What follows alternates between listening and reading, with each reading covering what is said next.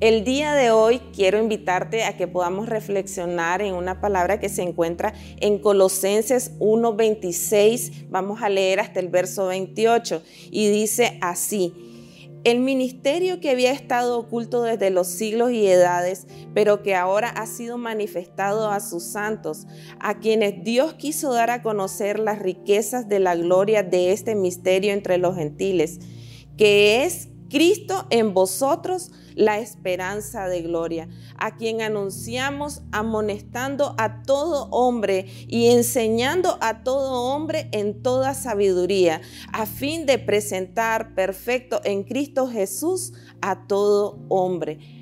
Hay una obra que el Señor nos ha mandado hacer como iglesia. Como iglesia estamos llamados a anunciar a Cristo, a proclamar la obra que el Señor Jesús hizo en la cruz, dándonos vida eterna. ¿Y cómo debemos de hacerlo? Dice esta palabra, amonestando a todo hombre. Esta palabra amonestar dice que es instruir, enseñar, aconsejar y nosotros tenemos el consejo de la palabra a través de las escrituras. Nosotros estamos llamados primeramente a escudriñar y profundizar en ella, pero también a instruir a otros en ella, a enseñar en toda sabiduría.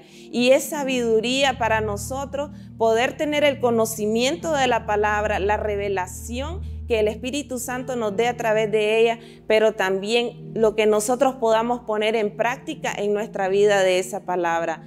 Cada día nosotros estamos siendo perfeccionados, cada día estamos siendo completados en Cristo. Y esas enseñanzas que nosotros podamos anunciar de su palabra, esa enseñanza de Cristo, que nosotros podamos instruir a otros hombres, va a hacer que mutuamente nos edifiquemos y que estemos siendo perfeccionados para que perseveremos hasta el fin, para que podamos perseverar en el Señor, a fin de que, a como dice esta palabra, de podernos presentar al Señor perfectos en Cristo. Así que quiero motivarte a que tú seas de esas personas que anuncian y proclaman la palabra del Señor, que la escudriña, pero que también somos testimonio de lo que en ella está escrita. Gracias por habernos acompañado. Que Dios te bendiga.